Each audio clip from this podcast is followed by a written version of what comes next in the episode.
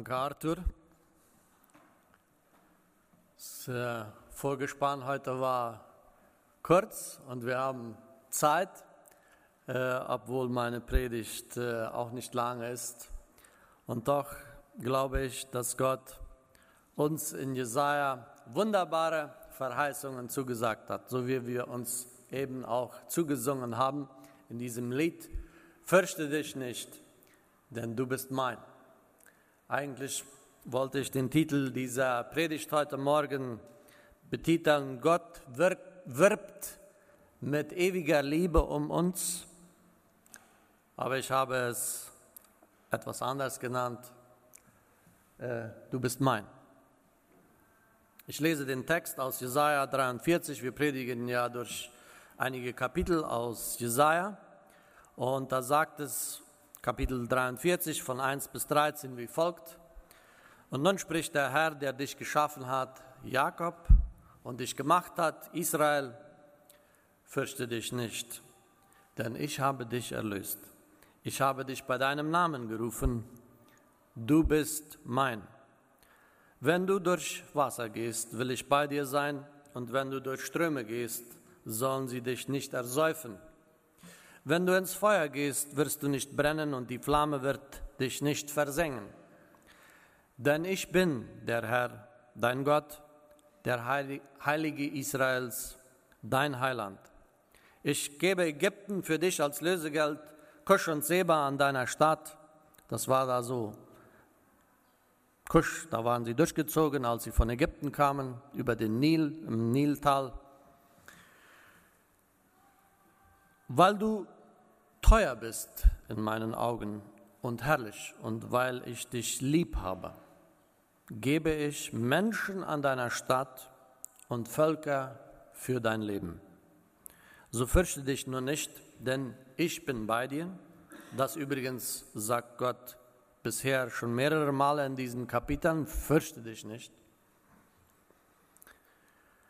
Ich will vom Osten deine Kinder bringen und dich vom Westen her versammeln. Ich will sagen zum Norden, gib her und zum Süden, halte nicht zurück, bring her meine Söhne von fern und meine Töchter vom Ende der Erde, alle, die mit meinem Namen gesandt, genannt sind, die ich zu, meinem, zu meiner Ehre geschaffen und zubereitet und gemacht habe. Es soll hervortreten das blinde Volk, das doch Augen hat, und die Tauben, die doch Ohren haben. Alle Völker sind zusammengekommen und die Nationen versammeln sich. Wer ist unter ihnen, der dies verkündigen kann und uns hören lasse, was früh, früher geweissagt wurde? So sollen ihre Zeugen, sie sollen ihre Zeugen aufstellen, dass sie Recht bekommen. So wird man's hören und sagen, es ist die Wahrheit. Ihr seid meine Zeugen, spricht der Herr und mein Knecht, denn ich den ich erwählt habe, damit ihr wisst und mir glaubt und erkennt, dass ich's bin. Vor mir ist kein Gott gemacht, so wird auch nach mir keiner sein. Ich, ich bin der Herr und außer mir ist kein Heiland. Ich habe es verkündigt und habe auch geholfen und habe es euch hören lassen und es war kein fremder Gott unter euch. Ihr seid meine Zeugen, spricht der Herr, und ich bin Gott. Auch künftig bin ich derselbe, und niemand ist da, der aus meiner Hand erretten kann. Ich wirke, wer will's wenden? Die große Frage der Israeliten und auch die Frage, die uns begegnet, wenn wir im Leid sind und wenn wir im Schmerz sind, ist eigentlich die Frage, Gott, bist du noch trau vertrauenswürdig?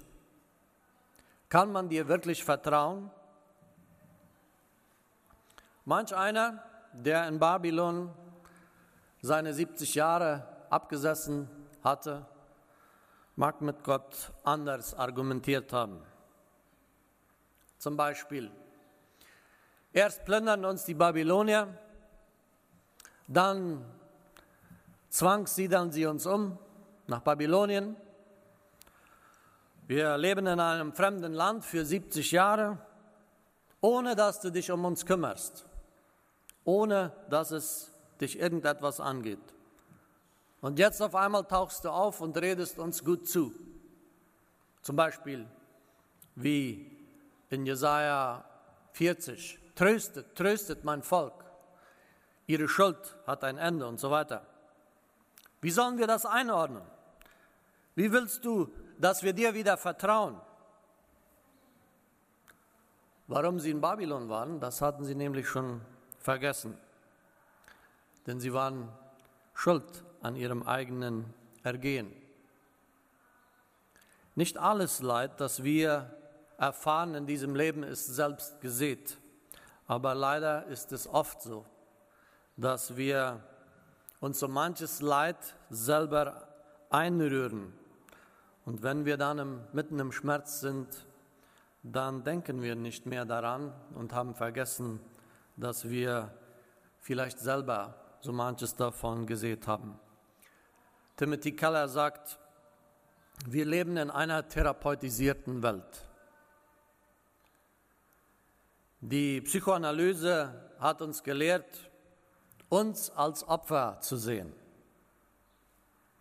Wir sind immer diejenigen, die leiden. Wir sind immer diejenigen, die zu kurz kommen. Bei mir regnet es immer gerade nicht. Warum trifft es immer mich? Warum trifft es immer meine Familie? Warum muss ich immer leiden? Warum scheint mir das Glück immer fern zu sein?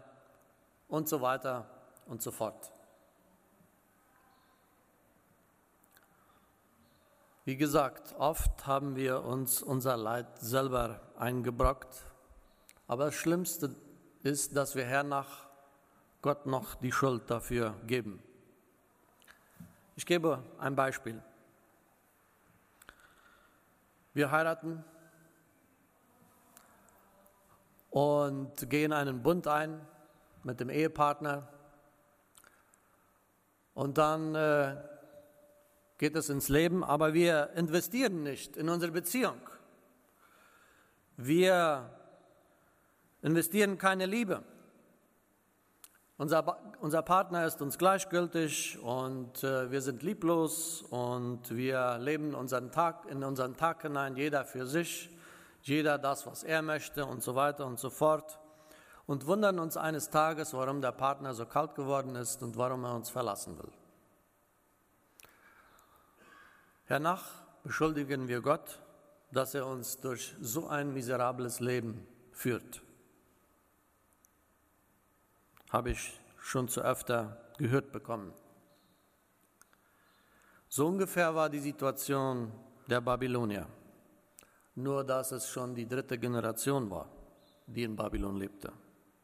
Und dann kommt Gott und sagt, ihr habt genug gelitten, ihr habt eure Schuld ausgesühnt, ihr habt genug gelitten für die Schuld, die ihr begangen habt.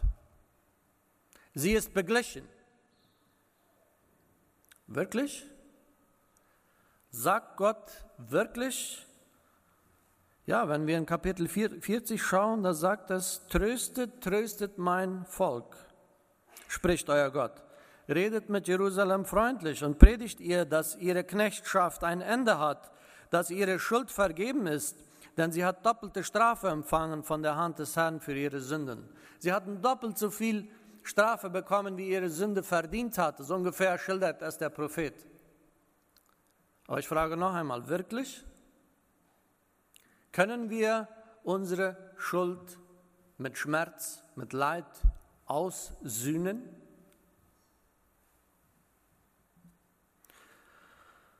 Ich glaube nicht, dass es das ist, was Gott hier in Jesaja sagen möchte. Doch was er den Israeliten zeigt, dass einer kommen wird, der das alles mit seinem Leiden aussühnen wird.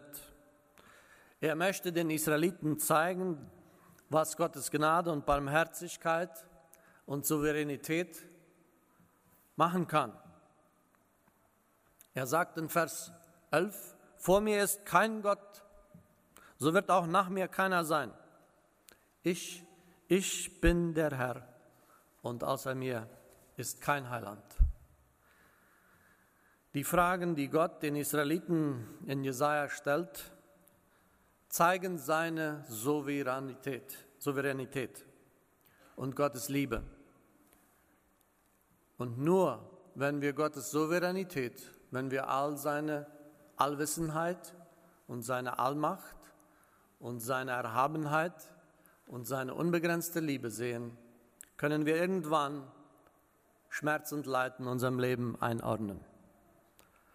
Gott sagt gleich zu Anfang dieses Kapitels den sehr bekannten Vers, den wir gesungen haben. Und nun spricht der Herr, der dich geschaffen hat, Jakob, und dich gemacht hat, Israel. Fürchte dich nicht, denn ich habe dich erlöst. Du bist, ich habe dich nach meinem Namen gerufen, du bist mein. Ein Vers, den viele Täuflinge für sich als Taufspruch ernannt haben und der vielleicht bei manch einem auch dick angestrichen in der Bibel steht oder der irgendwo an der Wand hängt. Ein Vers, der uns manches zuspricht. Und die Frage, die ich uns heute einmal stellen möchte, ist, wem gehöre ich denn wirklich? Gehöre ich meinem Arbeitgeber? Er hat ja auch Anspruch auf mich, wenn er mir ein Gehalt zahlt. Gehöre ich der Colorado-Partei? Gehöre ich meiner Familie, meinem Ehepartner oder irgendeiner anderen Bewegung an? Die romantische Liebe sagt, du bist mein. I need you. Ja? Ich brauche dich. Und zum einen fühlen wir in diesen Worten und empfinden wir in diesen Worten Hinwendung und Wertschätzung. Wir, wir fühlen uns ernst genommen, wir fühlen uns wichtig. Aber zum anderen ist da auch ein Besitzanspruch in diesen Worten. Du bist mein. Und jetzt kommt Gott zu den Israeliten in Babylon und sagt, du bist mein, du gehörst zu mir. Du Mensch, der du dich so im Stich gelassen fühlst von mir, du bist mein. Ich habe dich beim Namen gerufen und wenn wir jemanden beim Namen rufen, dann bedeutet es, dass wir diesen Menschen kennen, dass wir eine Beziehung zu diesem Menschen wahrscheinlich haben, weil Gott einen Bund mit seinem Volk gemacht hat.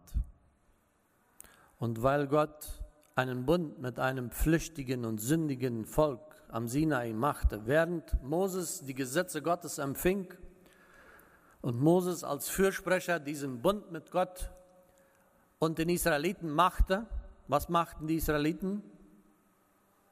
Sie gossen sich unten am Berg ein Kalb aus Gold und beteten es an. Und Gott, nichtdestotrotz, macht seinen Bund mit seinem Volk fest. Israel wird gestraft und die Bedingungen des Bundes werden gesetzt. Und jetzt in Babylon erinnert Gott sie an dieses Versprechen. Er sagt eigentlich dieselben Worte, die er damals sagte ich bin der ich bin.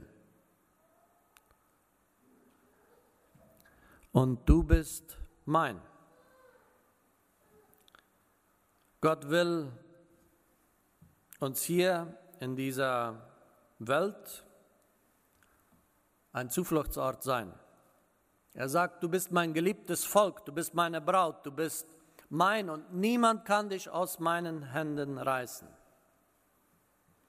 Und so finden wir, und das ist der erste Punkt, was es bedeutet, zu Gott zu gehören, so finden wir bei Gott ein Zuhause. Und wenn ich ein Zugehörigkeitsgefühl bekomme, wenn ich weiß, dass ich angenommen bin, wenn ich dazugehöre, dann habe ich ein Stück Heimat gefunden, dann habe ich ein Stück Zuhause gefunden. Zuhause ist da, wo ich mich wohlfühle, wo ich mich sicher fühle, wo ich ausruhen kann, wo ich angenommen bin. Und so will Gott uns in dieser Welt, in der wir eigentlich nicht zu Hause sind, doch ein Zuhause sein. Und am besten zeigt er es am Beispiel des verlorenen Sohnes. Als dieser sich entschied, nach Hause zu gehen, dann öffnet der Vater seine Arme und er geht ihm entgegen und heißt ihm willkommen bei ihm zu Hause. Er zeigt ihm seine Liebe, indem er ihm Geschenke gibt, indem er ein großes Festmahl zubereitet und einfach die Wiederkunft seines Sohnes feiert. Er lässt das beste Rind schlachten und will ihm zeigen, wie unendlich er ihn liebt. Bei ihm bin ich endlich zu Hause, weil ich sein bin. Sag, bist du zu Hause oder wanderst du durch diese Welt, wandert dein Herz immer noch herum und sucht nach einem Zuhause? Wir sind nie zu Hause, hat jemand gesagt, bis wir zu Hause sind bei Gott. Zweitens spricht dieses Du bist mein etwas aus über unsere Identität, die, über unseren Wert. Die Israeliten wussten gar nicht mehr so richtig, wer sie waren. Sie waren Juden in Babylon, ja. Und sie hatten auch ihre Synagogen da, ihre Schulen und ihre Gebräuche und Kulturen und so weiter. Aber viele kannten ihre Heimat gar nicht mehr. Und es ging ihnen vielleicht so, wie es manchen von uns ergangen ist. Ja, wer sind wir eigentlich? Wir sind Norddeutsche, die irgendwann nach Preußen gingen und von Preußen nach Russland gingen und von Russland nach Sibirien gingen und von Sibirien nach China gingen und irgendwann sind wir in Paraguay gelandet und sonst wo in dieser Welt. Und wir leben in einem Land und sprechen eine andere Sprache und ja, wo sind wir eigentlich? Wer sind wir eigentlich? Sind wir Deutsche? Sind wir Mennoniten? Sind wir Menon? Sind wir Blancos? Sind wir Alemanes? Sind wir Paraguayer? Und so ging es diesen Juden dort auch. Eines muss uns klar sein, unsere Identität bestimmen wir nicht selber. Unsere genetische Identität, die wird uns von unseren Eltern, und unseren Vorfahren sozusagen in unser Erbgut hineingelegt. Das, das bekommen wir so mit. Dafür können wir nicht viel tun, dass wir eben blond sind und dass wir so aussehen, wie wir aussehen. Das äh, liegt irgendwo in den Genen und das ist uns so gegeben worden. Das dürfen wir dankend empfangen. Unsere nationale Identität ist nicht viel anders. Irgendwann wird uns gesagt, du bist Nummer so und so viel auf der Cedula und dies ist deine Identität. Du bist Paraguayer, bist in Paraguay geboren oder was immer auch. Und das ist unsere nationale Identität. Und so ähnlich ist es auch mit unserer persönlich-geistlichen Identität, die wir haben. Oft versuchen wir uns unsere Identität irgendwie zu schaffen, entweder mit unseren akademischen Erfolgen, mit unserer Karriere, mit dem, was wir uns erwirtschaften. Wir wollen uns irgendwie einen Namen machen. Wir wollen uns irgendwie behaupten und zeigen, wer wir sind. Und Timothy Keller sagt, dass, es das, dass das eines der raffiniersten Sünden ist, in die wir als Christen fallen können. Unsere wahre geistliche Identität muss uns von Gott gegeben oder sogar zugesprochen werden. Er ruft uns beim Namen. Jakob, du sollst Israel heißen. Kephas, du sollst Petrus heißen. Und auch Jesus bekam eine neue Identität, vielleicht nicht einen neuen Namen, aber als er sich taufen ließ und die Stimme vom Himmel herabkam von seinem Vater, sagt der Vater, du bist mein geliebter Sohn an dir habe ich wohlgefallen. Das ist die Identität, die Gott uns zuspricht als Kinder Gottes. Ich weiß ja nicht, was für ein Bild du von deinem himmlischen Vater hast. Es hängt sehr viel davon ab, was für einen irdischen Vater du hattest. Ob er dir irgendwie diese Bestätigung zugesprochen hat, ob er dir eine Identität gegeben hat innerhalb deiner Familie. Tatsache ist, dass der himmlische Vater es liebt, uns diese Bestätigung und diese Wertschätzung zu geben. So ist er einfach. Ja? Du bist mein, du gehörst zu mir. Du bist mein Kind, ich gebe alles für dich. Und Gott ruft auch dich beim Namen. Die Frage ist, antworten wir auf sein Rufen oder suchst du nach Bestätigung deiner selbst irgendwo anders in dieser Welt? Ein drittes, was dieses Wort du bist mein in sich hat, ist, Gott hat versprochen, für mich zu kämpfen. Wenn wir etwas unseres nennen, wenn wir etwas unser nennen, dann kämpfen wir dafür. Fürchte dich nicht, denn ich habe dich erlöst, sagt er wieder, weiter unten. Ich habe dich bei deinem Namen gerufen, du bist mein. Wenn du durch Wasser gehst, will ich bei dir sein, dass dich die Ströme nicht ersäufen sollen. Und wenn du ins Feuer gehst, sollst du nicht brennen und die Flamme soll dich nicht versengen. Was es heißt, wenn Gott für uns kämpft, das wussten die Israeliten aus der Geschichte, als das Volk durch das Rote Meer ging und äh, die Ägypter alle von Gott äh, unter die Wellen ersäuften. Gott verspricht den Israeliten kein einfaches Leben. Oft werden wir durch Feuer gehen. Oft werden wir geläutert werden. Oft werden uns ungestüme Wasser entgegenkommen in dieser gefallenen Welt. Aber Gott hat versprochen, ich werde an deiner Seite für dich kämpfen. Gott hat in Jesus gesagt, ich werde bei dir sein bis ans Ende der Tage. Was für eine herrliche Aussage und was für ein herrlicher Zuspruch. Gott wird an unserer Seite kämpfen. Er sagt, ich liebe dich so sehr, dass ich alles für dich geben will. Ich würde Völker an deiner Stadt geben. Er mag sich, man mag sich nicht immer danach fühlen. Und man fragt sich manchmal, wer kämpft hier für wen? Ich kämpfe und ich kämpfe und meine Situation wird nicht leichter äh, nicht leichter.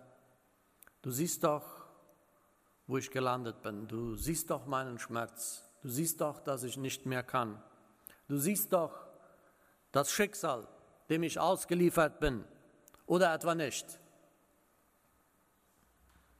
Ich weiß nicht, ob du gerade durch Feuer gehst und durchs Feuer geläutert wirst oder ob du durch tiefe Wasser gehen musst, aber eines hat auch der Sohn Gottes erfahren, nämlich sagt es in Hebräer, er wurde mit allem versucht, indem auch wir versucht worden sind. Und dieser einer hat gesagt, ich werde bei euch sein bis ans Ende der Tage. Ich werde für euch kämpfen. Ich gebe mein Leben an deiner Stadt. Ein letztes. Wenn Gott sagt, du bist mein, dann haben wir nicht nur Heimat gefunden, dann haben wir nicht nur eine Identität, dann kämpft Gott nicht nur für uns, sondern dann haben wir auch ein Ziel. Wenn ich von Gott erwählt bin, wie es das Volk Gottes war, dann gehöre ich Gott und nicht länger mir selber. Es ist so, wie er es schon in der Ehe angeführt. Wenn ich mich in der Ehe jemanden verpflichtet habe, dann bin ich sein. Ich bin zwar nicht sein Objekt, aber wenn ich einen Bund mit dem Partner eingegangen habe, dann gehöre ich ein großes Stück ihm. Paulus sagt sogar, dann gehöre ich nicht mir selber, dann gehöre ich ihm. Ja? Und ich habe mich meinem Partner verpflichtet. Ich bin in eine Beziehung eingegangen, die exklusiv ist und Priorität hat. Das bedeutet, äh, dieser Bund duldet keinen Dritten. Äh, ich gehöre ausschließlich ihr, meiner Frau.